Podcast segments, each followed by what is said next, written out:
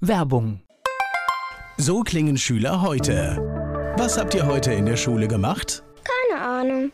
Und so klingt der Speedlearner. Was habt ihr heute in der Schule gemacht? Heute haben wir sehr viel über Afrika gelernt. Soll ich bei den ägyptischen Pharaonen anfangen und bei den Zulu-Kriegen aufhören? Oder interessiert es dich in Wirklichkeit gar nicht? Speedlearning. Für bessere Noten. Wie wir vom Hoffnungslerner zum Speedlearner werden. Jetzt überall im Buchhandel. Speedlearning. Antenne Mainz. Mein heutiger Gast ist männlich. Name? Michael Apitz. Alter? 57. Dein Beruf? Grafiker, Künstler, Zeichner, Maler. Oh, eine Menge Geburtsort? Eigentlich Eltville am Rhein, aber ich bin in Wallufer, nebenan aufgewachsen. Nur mein, im Krankenhaus Eltville geboren. Ganz wichtig für mich.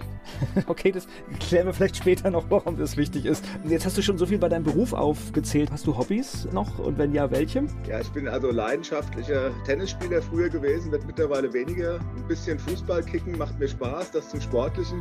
Und ansonsten wahnsinnig gerne mit dem Hund unterwegs und wandern und solche Sachen. Hast du sowas wie ein Lebensmotto? Nee, habe ich eigentlich nicht. Immer weiter. ja, reicht ja auch. Ich finde es immer witzig, an dieser Stelle gibt es halt Leute, die haben so einen Spruch, den sie so klar raushauen, aber auf der anderen Seite tue ich mich auch schwer damit. Also dieses immer weiter oder immer wieder aufstehen, das ist auch so, was ich an der Stelle sagen würde, ja. Die Menschen, die mit dir zusammenarbeiten, was meinst du, sagen die über dich? Was macht dich aus? Woran erkenne ich dich? Oh, das ist natürlich eine ganz schwere Frage. Ich hab das ist diese fiese, das ist diese fiese Einstellungsfrage, ist das? Ja, ja, ja, ja. Nee, es ist halt, es ist so, dass ich glaube, die würden sagen, Perfektionist, Künstler, akribisch, bisschen verrückt, vielleicht auch manchmal etwas schluderig, was so Termine angeht. aber ich glaube im Großen und Ganzen und ich bin vor allen Dingen, ich bin aber sehr treu, was meine Freundschaften angeht. Michael Apitz, mein Gast hier bei Antenne Mainz. Antenne Mainz, ich spreche mit Michael Apels. Er ist Comiczeichner, ist ganz wichtig für die Mainzer Fastnacht. Sprechen wir später noch drüber hier bei Antenne Mainz. Und äh, er ist Fan der Eintracht Frankfurt. Auch das ist später Thema hier bei uns. Du bist dann im Rheingau groß geworden, nehme ich mal an, ne? Ja, exakt. Daher auch meine komische Bemerkung eben, wenn ich, darf ich das direkt mal erklären? Ja, wir, wir können das direkt einordnen, ja. nee, es ist so, Wallow und Eltville sind zwei, also Gemeinden und Stadt, die nebeneinander liegen, direkt gegenüber, schräg gegenüber von Mainz, neben Wiesbaden. Und das Krankenhaus Eltville war damals der Ort, wo man geboren wird. Also wird man auch in Pass eingetragen, Eltville. So, aber nebenan in Wallow eben eine komplett andere Gemeinde, bin ich aufgewachsen, auch sehr leidenschaftlicher Wallower immer gewesen. Und in meinem Pass steht halt drin Eltville. Ja, das ist so wie, glaube ich, für den Mainzer, wenn er in Wiesbaden geboren wurde. Also nichts Schlimmes, aber habe auch viel Zeit in Eltville verbracht, weil ich da auf der Schule war und so weiter und so fort. Aber wenn man mich fragt, dann bin ich aus Wallow. Man trägt es halt das ganze Leben mit sich rum, ne? Das ist so, das steht im Personalausweis, ja. Das ist spannend. Also ganz, ganz witzig, weil mein Sohn ist eine Hausgeburt und der ist wirklich, da steht wirklich nicht Mainz, sondern da steht Gaubischofsheim drin. Und die Straße wahrscheinlich. ja, könnte man machen, aber ich fand's halt echt cool, weil da gibt's halt heute nicht mehr ganz so viele, wo das so drin steht, ja. Das ist dann meistens in den Krankenhäusern so, wie das halt meistens passiert und ist tatsächlich was Besonderes, ja. Das heißt, du bist im Rheingau aufgewachsen zur Schule und alles, was dazugehört. Genau. Ich muss aber eins dazu sagen, ich bin quasi erste Generation Rheingau. Das kommt noch dazu. Meine Mutter ist aus Wiesbaden und mein Vater ist ein bisschen quer durch Deutschland, bis er da in den Rheingau kam, hat sich dort als Zahnarzt niedergelassen, hat meine Mutter kennengelernt in Wiesbaden, die haben geheiratet und sind dann nach Wallow gezogen. Das heißt, wir sind sozusagen, ich bin ein erstmal Zugereister oder Hergelaufener, aber dann eben, als da ich hier geboren bin, dann ein richtiger Rheingauer geworden und der Region auch sehr verbunden. Na, es klingt auch schon so, so, so Heimatliebe und Heimatverbunden, wenn du alleine nur schon die Begriffe sagst. Ja, ich habe dann ganz einfaches, vielleicht, du hast mein Motto vorhin gefragt, jetzt fällt es mir eigentlich ein, wenn du im Paradies geboren bist, dann ziehst du dich aus. okay. So ein bisschen ist das mein Motto, wobei ich das Paradies jetzt, dass da keine falschen Sachen aufkommen, ich nicht so eng sehe mit Wallow. Mittlerweile wohne ich auch ein bisschen ein Stück weiter weg, aber ich finde die ganze Region hier, Rhein-Main plus X, die finde ich super und die ist für mich quasi Heimat. Na, wir leben in einer wunderbaren Region. Das heißt, wir haben Großstädte in der Nähe. Also weißt du, egal auf welcher Rheinseite du jetzt lebst, du hast die Weinberge, du hast Wein, du hast schöne Landschaft und tolle Städte. Also mehr kann man fast nicht wollen. Ne? Zumindest einmal so, ich bin damit zufrieden. Ich kenne viele andere, die sind meine Generation auch ein ganzes Stück weggezogen, entweder Großstadt Berlin, vielleicht sogar ins Ausland und fühlen sich da sauwohl. Manche kamen auch wieder zurück und sagen, es war doch ganz cool hier. Aber ich habe hier tatsächlich alles, was ich brauche und kann trotzdem, finde ich, meine künstlerischen Ambitionen ausleben. Oh, künstlerische Ambitionen. Wir steigen ein ins Thema. Ich frage immer gerne meine Gäste, ob sie gut in der Schule waren. Fangen wir mal so an. Warst du ein guter Schüler? Nein, war ich nicht. Tatsächlich, ich habe zwar Abitur gemacht und bin eine stinkend faule Socke gewesen. Ich hätte bestimmt ein besseres Abitur bauen können. Ich habe ein glattes 3-0er-Abitur mit wenig Lernen fabriziert. Hey, gut. Und habe aber in der Schule permanent quasi von Langeweile bis Desinteresse, nur manche Fächer fand ich toll, Sport, Kunst ja, und sowas. Aber komischerweise, irgendwie war ich da faul. Ja? Und es hat, hat aber keine Gründe des Boykotts, hatte irgendwas zu tun für mich mit dem einfach, das war meine, meine Jugend, meine Kinderzeit war, war ich einfach an Schule nicht so interessiert, so wie Schule zumindest da stattgefunden hat. Guck mal, für mich bist du schon hier der Größte. Als Schulabbrecher bist du eine Sensation, was du da hingelegt hast für mich. Also Abbrecher bin ich ja nicht, denn. Nein, nein, ich. Ja, in dem Sinne, ich habe es dann doch durchgezogen. Ich habe mir gerade so viel gemacht, wie sein muss, dass meine Mutter nicht vollkommen ausgeflippt ist. Ich finde es cool, wenn man das kann, ja. Deswegen, ja. Aber du siehst, siehst die Ansprüche sind immer unterschiedlich. Wichtig, Folge, ich fühle mich da auch nicht cool. Ich, ich sage jetzt einfach nur Facts, ja. Also ich, ja. im Nachhinein sage ich mir auch, Mensch, vielleicht mit 30 hätte ich einen viel mehr Spaß gehabt an Schule, also an Lernen, an, an den Dingen. Aber damals war für mich die Interessen lagen ganz woanders. Also lagen in den Pausen, lagen in den Dingen nach oder vor der Schule, am Zug fahren, mit Leuten schwätzen, Karten spielen, in der Pause. Das war meine Art von Schule, was mir Spaß gemacht hat. Aber der Unterricht selber war eher, hm, na gut. Eine Menge wesentliche Dinge dabei, sage ich mal. Okay, ja. Gleich geht's weiter im Gespräch mit Michael Apitz. Michael Apitz hier bei Antenne Mainz. Er ist Comiczeichner. Wir haben schon von ihm erfahren, dass er in der Schule nicht so gut war. Allerdings Kunst lief ganz gut. Wir sprechen später auch noch über die Mainzer Fasnacht und die Eintracht Frankfurt hier bei Antenne Mainz. Und ich habe es gerade schon gesagt, Kunst hat in der Schule schon funktioniert bei dir. Ja, Kunst war ganz früh, war irgendwie klar, schon im Kindergarten tatsächlich. Da hat die Kindergärtnerin meine Bilder hochgehalten. Guck mal, der Michael hat so ein schönes Bildchen gemalt, so einen schönen Käfer. Und irgendwann war mir klar, ich kann das irgendwie gut. Also wie andere halt merken, dass sie zum Beispiel im Fußball gut sind oder dass sie gut musizieren können. So war das bei mir tatsächlich mit der Kunst. Und ich habe das auch ausgenutzt. Also ich hatte später meine Kunstlehrerin, die hat auch immer gesagt, ja, jetzt macht das so toll. Und dann haben Mitschüler schon gefragt, wenn ich dir die Mathehausaufgaben mache, dann malst du mir dann das Bild für Kunst. Ja, das habe ich dann gemacht natürlich und man hat sich dann schon die ersten Auftragsarbeiten angenommen quasi in der Schulzeit. War dann Kunst auch direkt nach der Schule Thema, wie es weitergeht? Nee, ich bin also noch auch die Generation, die dann dieses Bundeswehrthema erstmal hatte und ich wusste eigentlich noch gar nicht so richtig, was ich machen will. Bin erstmal zum Bund, ganz normal als Wehrpflichtiger, 15 Monate. Und dann war irgendwie aber doch klar, also ich versuche mich mal an diesen Hochschulen zu bewerben für Gestaltung und für Kunst. Meine Mutter fand das ganz furchtbar. Die hatte mich als Rechtsanwalt gesehen oder als irgendwas ganz anderes. Und ich habe dann tatsächlich sofort in Wiesbaden damals eine Aufnahmeprüfung bestanden und jetzt kommt mein Abitur wieder ins Spiel. Ich musste zweieinhalb Jahre warten auf diesen Studienplatz, weil mein Abi so schlecht war. Damals war das sehr gefragt und da gab es eine Warteliste. Ja, und die habe ich dann gefüllt so mit Praktika, mit solchen verrückten Sachen, wo ich dann in, in, in Druckereien bin. Und das, bis heute profitiere ich davon, dass ich so ganz breit diesen Beruf Grafikdesigner eigentlich kennengelernt habe in der Zeit. Und das war noch ganz anders, ne? Das war richtig alles analog und da kam es richtig auf jeden Handgriff an, ne? Ich habe noch Punktätzung quasi gelernt damals, wenn man so die Filme im Nachhinein bearbeitet hat, dass man die Punkte noch abgeätzt hat, damit die ein bisschen, das Ganze ein bisschen heller oder dunkler wird, je nachdem, was du halt tust. Und, aber ich habe immer schon gemerkt, das war schon damals dieser Umbruch auch von Bleisatz, gerade noch die letzten letzten Auswirkungen, da gab es keinen Bleisatz mehr, da gab es schon neue technische Möglichkeiten. Aber der größte Bruch übrigens, das war ja dann für mich auch noch vor meiner, meinem eigentlichen Studienbeginn, war dann aber dieses legendäre Geschichte, dass ich auf die verrückte Idee kam, mit einem Kumpel zusammen einen Comic zu machen. Ich denke mal, das ist auch ein wichtiges Thema, wo wir drauf kommen. Ja, natürlich ist es ein wichtiges jetzt, ja. ja, das ist ein ganz wichtiges Thema, weil ich glaube, das hatte Kultstatus, was ihr gemacht habt. Ja, es war vor allen Dingen echt das ganz, also wir hatten immer gesagt, in der Schulzeit haben wir uns schon gekannt, der Patrick Kunkel und ich und auch sein Vater Eberhard Kunkel, den kannte ich natürlich. Wir haben eine Schülerzeitung zusammen gemacht und irgendwann, ja, nach meiner Bundeswehrzeit, während der Praktikumszeit, da plötzlich kamen wir auf die Idee, wir könnten doch zusammen so einen historischen Comic machen und irgendwann war die Idee Karl da, Eberhard Kunkel, der lag krank im Bett, hatte plötzlich die Idee Spätlesereiter, diese regionale Geschichte, das fanden wir erstmal sau doof, der Patrick und ich, das war uns zu, zu regional, wir wollten gerne Napoleon Bonaparte, große Welt, irgendwas.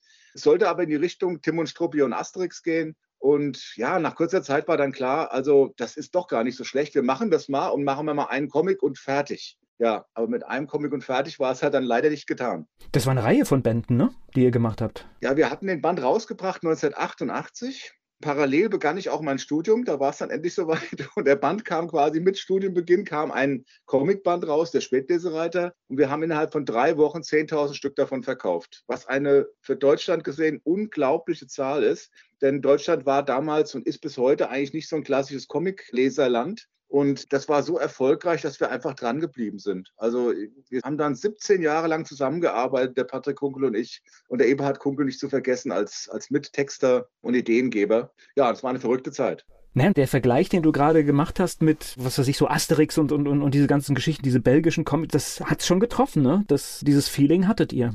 Also ganz klare Sache, weil wir vorhin so viel regional gesprochen haben. Als würde ich jetzt hier sitzen wie so ein, ich sag mal, so ein, so ein regionaler Mund, Mundartdichter, der hat so einen Spaß dran am Rheingau, weil es so schön ist und so. Nee, ich habe mich für alles Mögliche außerhalb interessiert und vor allen Dingen eben für franco-belgische Comics. Also die ganz großen, Tim und Struppi, Lucky Luke, Asterix natürlich, als war ich ein unglaublicher Fan davon. Habe das alles studiert, mir autodidaktisch selbst beigebracht, das Zeichnen. Und sowas in der Art wollte ich machen, wollte auch der Patrick machen. Der Humor, den fanden wir großartig. Also der Humor von Goscinny für mich heute unübertroffen in, in Comics. Das ist einfach eine ganz fantastische, weltoffene, humanistische Spaßgeschichte, die er erzählt hat. Und ich fand das großartig und sowas ähnliches wollten wir auch auch machen. Wow, eine richtige Nummer. Übersetzt worden sind die auch, ne? Die sind ins Englische, allerdings war das wirklich marginal. Das haben wir hier verkauft. Die sind nicht in englischen, von englischen Verlagen gemacht worden. Und wir haben einen ins Japanische übersetzt, zwei ins Französische übersetzt. Also da war schon was geboten. Aber wir sind trotzdem ein Regionalphänomen geblieben. Wir haben in Südwestdeutschland Asterix-Zahlen verkauft. Also gerade in die Pfalz, in Rheinhessen, Hessen, Süd bis hoch nach Koblenz und so weiter, Köln. Wir haben aber überregional nur durchschnittlich verkauft wenn überhaupt, und sind deshalb also verrückterweise, wir haben insgesamt fast eine Million Comics verkauft im Laufe von 17 Jahren. Und trotzdem war das ein recht regionaler Erfolg. Es ist aber trotzdem durch die deutsche Presse gegangen damals. Ich erinnere mich an eine Pressekonferenz, die wir immer gern gemacht haben. Da waren mal 30 echte Pressevertreter dabei.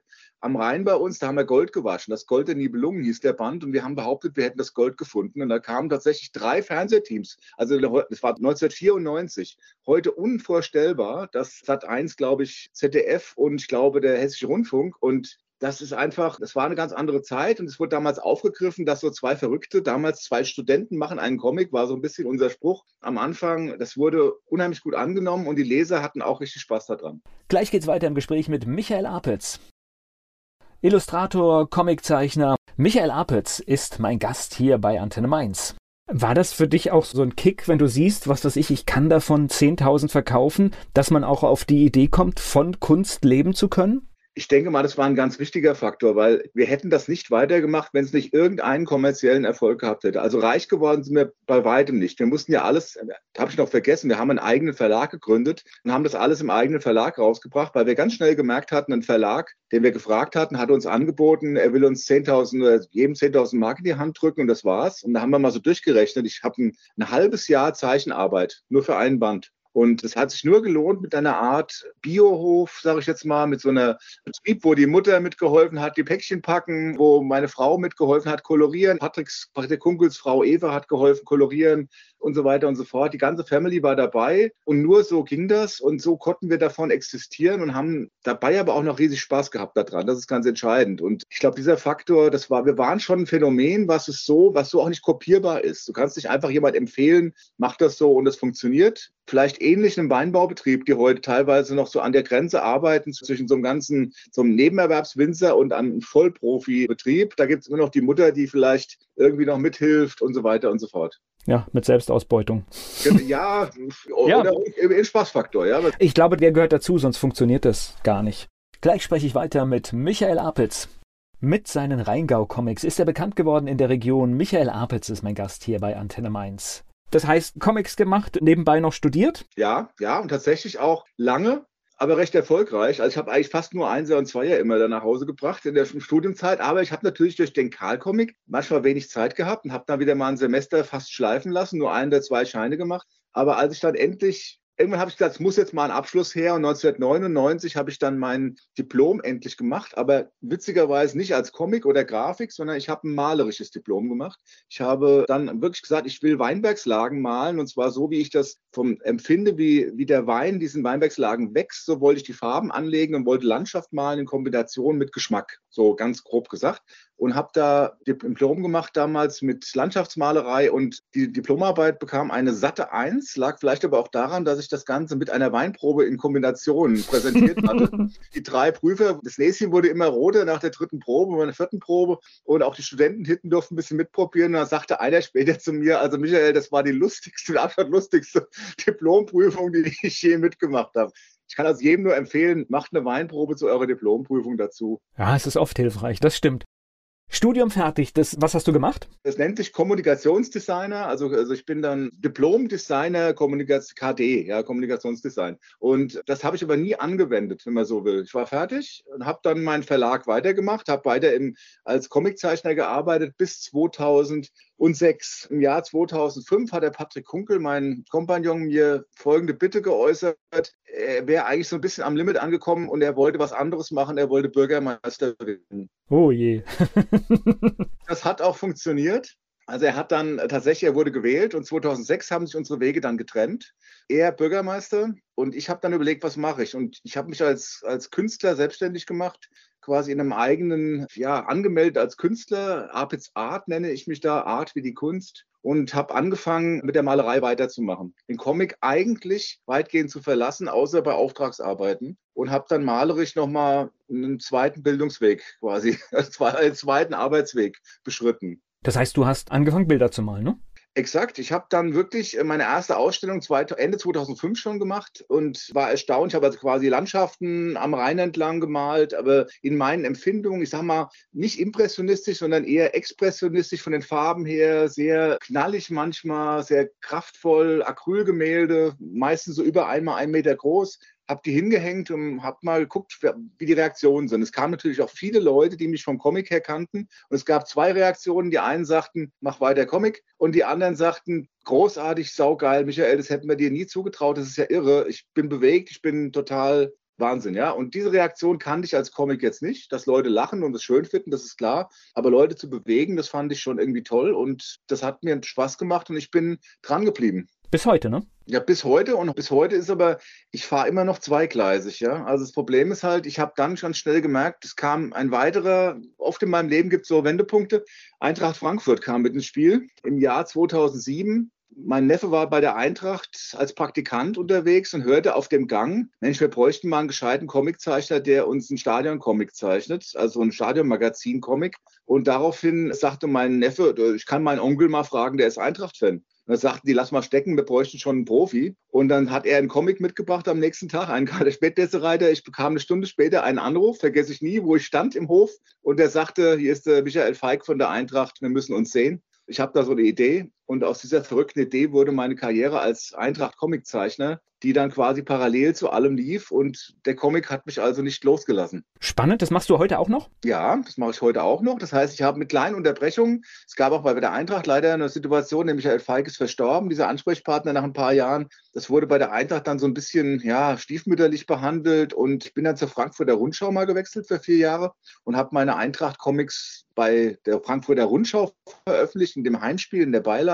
Immer zu den Heimspielen, immer eine lustige Situation, so was so in der Kabine passieren könnte, also mit Karikaturen und viel Spaß. Und nach einiger Zeit hat sich die Eintracht aber wieder gemeldet und ich, mir war immer klar, ich wollte für Eintracht Frankfurt arbeiten. Wenn ich das schon mache, als Eintracht-Fan, als jemand, der an, dem, an das Ganze glaubt, und da bin ich zurückgewechselt, mache das jetzt immer noch heute als Adlergebabbel, nennt sich das. Ein roter Adler, der jedes Spiel kommentiert, auch jeden Erfolg mal kommentiert, auch jeden Misserfolg. Und das ist ziemlich eingeschlagen, vor allen Dingen auch über die Social-Media-Seiten, Facebook und Instagram.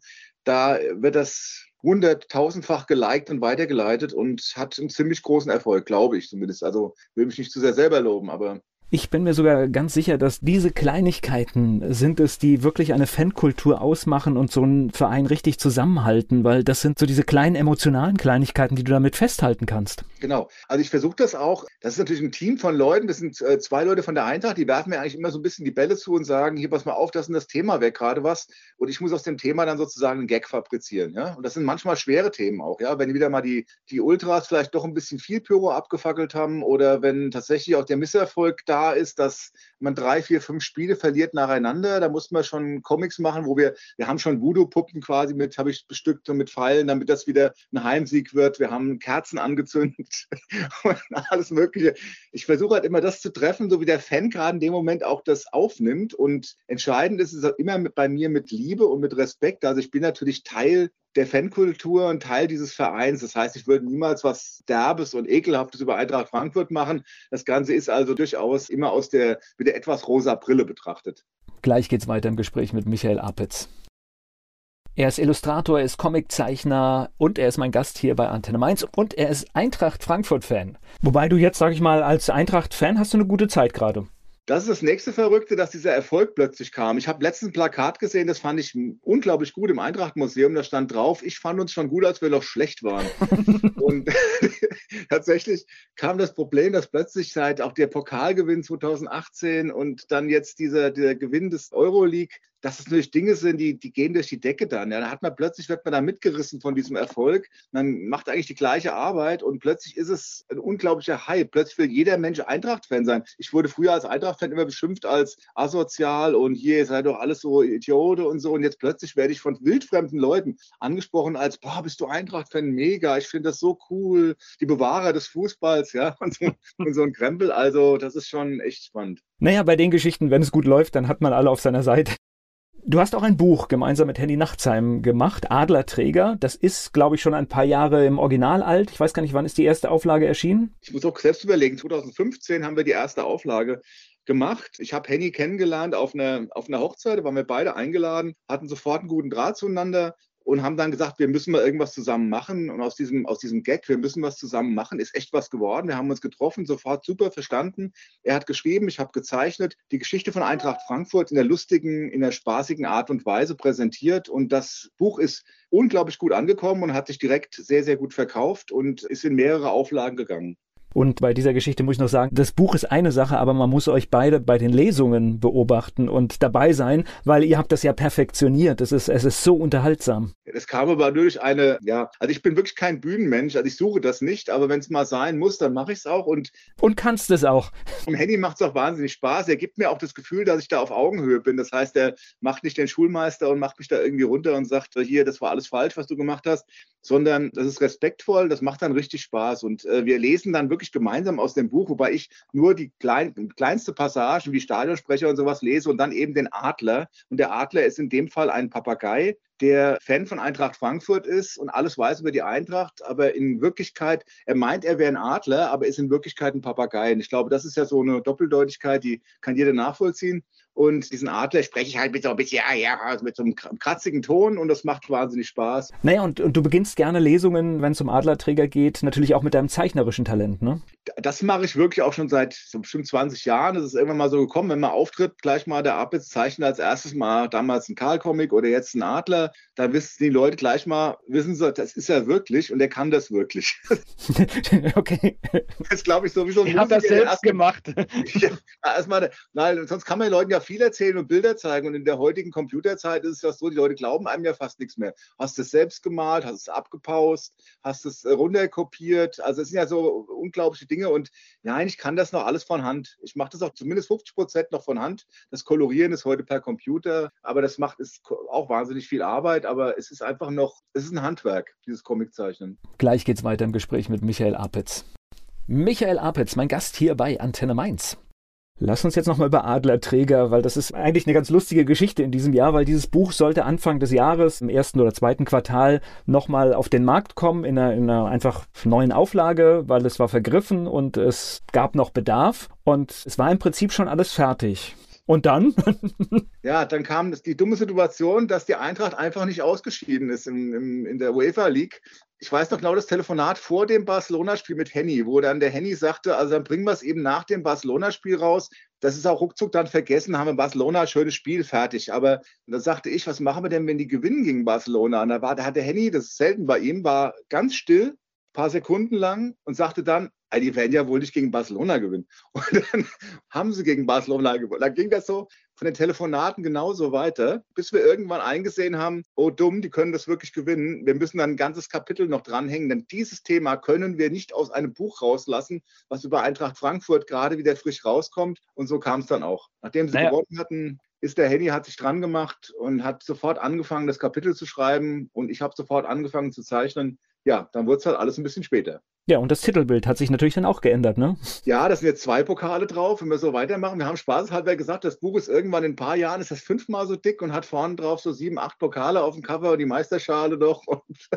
den Champions League-Pokal und ja, diese typische Bescheidenheit der Eintracht Frankfurt-Fans. Du kennst das vielleicht sicher, also das ist einfach, das sind wir ja doch immer bodenständig, ja, also Na, auf der anderen Seite, ich finde natürlich, wenn man Fan ist, also mir ist das mit dem Fußball jetzt äh, in keinster Weise, deswegen kann ich auch ganz ohne Emotionen mit dir sprechen hier bei Antenne Mainz, weil ich, mir ist das mit dem Fußball nicht gegeben. Ich weiß nicht warum. Also ich gucke natürlich hier, wie die Mainzer gespielt haben. Ich gucke mittlerweile auch, wie die Eintracht gespielt hat, aber mich kannst du da nicht so richtig, mich, mich packt es nicht richtig. Insofern bin ich hier ein ganz neutraler Gesprächspartner. Aber ich finde trotzdem die Faszination, wenn man Fan ist, ich finde es irgendwie toll. Also ich mag alle Dinge, die Menschen mit Leidenschaft machen. Also tatsächlich Leidenschaft ist ein gutes Thema. Ich habe noch ein, bei der Gelegenheit, wo du gerade sagst, das Thema Mainz. Ich bin ja auch beim MCV, der die Fastnachtswagen macht die jedes Jahr riesig über die, gebaut über die Straße rollen. Bei den Rosenmontagsumzügen mache ich seit fünf Jahren die Vorzeichnung, quasi die Karikaturen dafür mit einem Kreativkreis, der sich da gebildet hat. Das ist mein Kontakt nach Mainz rüber. Das mache ich auch mit einer riesigen Leidenschaft, wenn man so will, politische Karikatur, die ich da mache.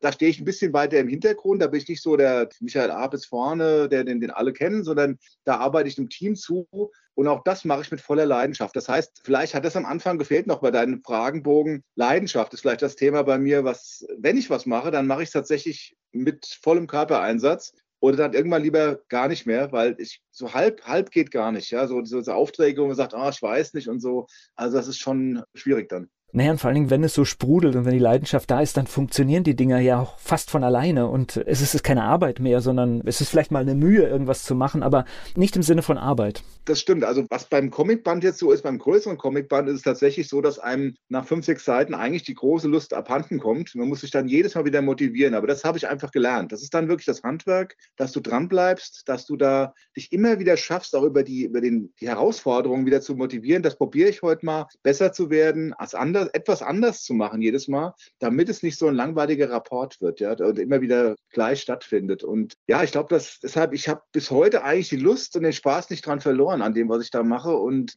Fußball ist vielleicht nochmal das Stichwort, wenn ich das gerade nochmal sagen darf. Im Moment ist es ja mit der Weltmeisterschaft auch ein, ich habe noch nie so leidenschaftslos eine Weltmeisterschaft geguckt, ohne dass ich es boykottiere. Also ich gucke schon die Spiele, ich, aber vielleicht ist auch so eine Übersättigung im Moment da. Man muss aufpassen, dass diese wahre Fußball, also du bist da jetzt kein Fan, aber dass irgendwann so ein Punkt kommt, wo der Fußball wirklich so überkommerzialisiert wurde, dass es sogar mir oder anderen Fans einfach mal reicht, dass wir sagen, jetzt du, Jetzt habe ich aber auch keine Lust mehr, da Comics zu machen für ein Apple und ein Ei für so einen großen Verein, der aber nur irgendwie da seinen Reibach macht und so. Das, also da muss man bös aufpassen. Dies, diese Weltmeisterschaft war, glaube ich, eine ganz entscheidende Zäsur nochmal in diese Richtung. Das kann Brandbeschleuniger sein, was da jetzt passiert ist, finde ich. Ich finde es halt ganz tückisch. Also ich meine, so viel kriege ich ja dann auch mit. Das eine ist Sport und das andere ist Politik und diese Vermengung, die wir da sehen, die ist nicht gut, weil wenn man es so politisch und moralisch auflädt, dann muss man sich als Land überhaupt überlegen, ob man dabei ist. Also wenn man dahin fährt, dann finde ich, geht es um den Sport, dann geht es um das Messen und dann bitte aber auch mit ja, voller Leidenschaft.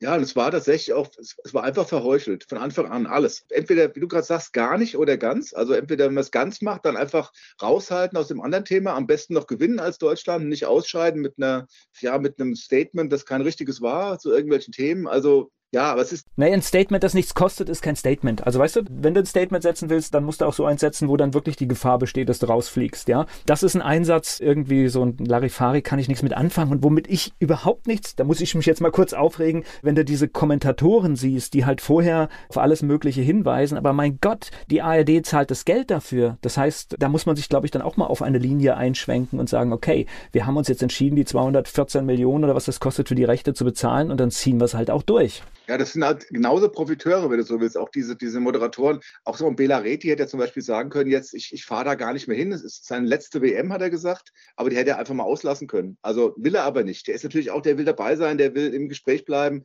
Alle wollen sie eigentlich ihr Ding machen, glaube ich. Und das ist auch nicht, ist auch nachvollziehbar. Aber das ist genau der Punkt, wo man dann sagt, dieses, diese komische moralische, ich fahre da hin, aber ich werde die Menschenrechte mal ansprechen vorher, ist natürlich. Selbst das machen wir ja nicht. Also insofern, also ich, also ich, ich tue mich wirklich schwer, dann bitte die Sachen da lassen, wo sie sind. Und es gibt auch Plätze, wo du kritisieren kannst. Aber wenn dann halt jetzt Fußball gespielt wird, wird halt Fußball gespielt. Gleich geht's weiter im Gespräch mit Michael Apitz. Michael Apitz ist Illustrator, Comiczeichner, er malt tolle Bilder und er ist mein Gast hier bei Antenne Mainz. Ich muss nochmal auf die Fasnacht jetzt kommen. Das heißt, du hattest natürlich in den letzten Jahren dann nicht ganz so viel zu tun.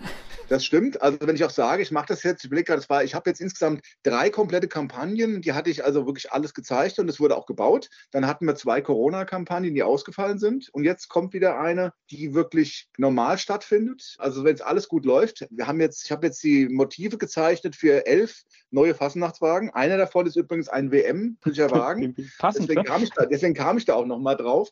Dann soll alles zusammen dann an, am Rosenmontag 2023 in Mainz über die Gasrolle. Und ja, und die, die Wagen kosten leider auch viel Geld. Das vielleicht bei der Gelegenheit. Wir haben ja viele Sponsoren, die zuhören. Ich glaube, der MCV sucht da auch noch Sponsoren für die einzelnen Wagen. Denn die kosten tatsächlich, der Bau der Wagen kostet natürlich Geld. Die sind wahnsinnig aufwendig gemacht nachher am Schluss. Und ja, und entstehen alle in Mainz übrigens in einer, in einer großen Halle, die da vom Dieter Wenger, da wird das alles gebaut. Das ist total faszinierend. Ja, und wenn es gut läuft, ist es jetzt dann quasi meine, meine vierte komplette Kampagne. Ich überlege jetzt gerade, das heißt, du hast das gezeichnet. Ich hätte eine panische, eine panische Angst, dass mich die Politik überholt. Das haben wir alle. Deshalb okay. müssen alle Wagen immer so geplant sein, dass wir schon nichts, zum Beispiel äh, Oberbürgermeisterwahl in Mainz ist eine Woche, glaube ich, oder zwei Wochen vor Rosenmontag unmöglich, irgendeinen Wagen zu machen. Verstehst du? Also wir lassen es aus, das Thema. Geht nicht. Du kannst da nichts machen. Also das, ist, ist, die Gruppe und auch clever genug, um diese Themen direkt zu umschiffen. Und es gibt andere Themen, da pokern wir halt. Aber es ist schon passiert, dass so ein Wagen im letzten Moment noch umgebaut wurde. Also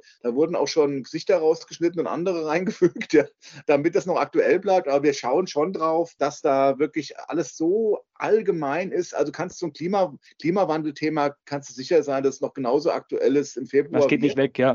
Ja, und da kann man einfach richtig draufhauen, da weißt du genau. Und da gibt es andere politische Themen, da kann es dir immer passieren, dass so ein Politiker zurücktritt kurz vorher und dann ist der ganze Wagen nicht mehr so lustig. Aber das glaube ich, da sind wir, da, wir haben schon das geschafft, da immer sehr allgemein und sehr, nicht allgemein, das wäre das falsche Wort, nein, auf den Punkt auf der einen Seite, aber schon darauf zu achten, dass das im Februar auch noch relevant ist. Ist verrückt, ne? Aber es juckt einen dann doch in, äh, die Oberbürgermeisterwahl wird einen doch in den Fingern jucken, oder? Das, aber, aber klar, geht nicht. Das ist einfach echt so kurzfristig, weil du weißt nicht, was passiert, ja. Nee, tatsächlich nicht. Und wir haben aber den ehemaligen, der ehemalige Oberbürgermeister, ich will jetzt keine Namen nennen, Okay. da haben wir einen sehr schönen Wagen vorbereitet über ihn.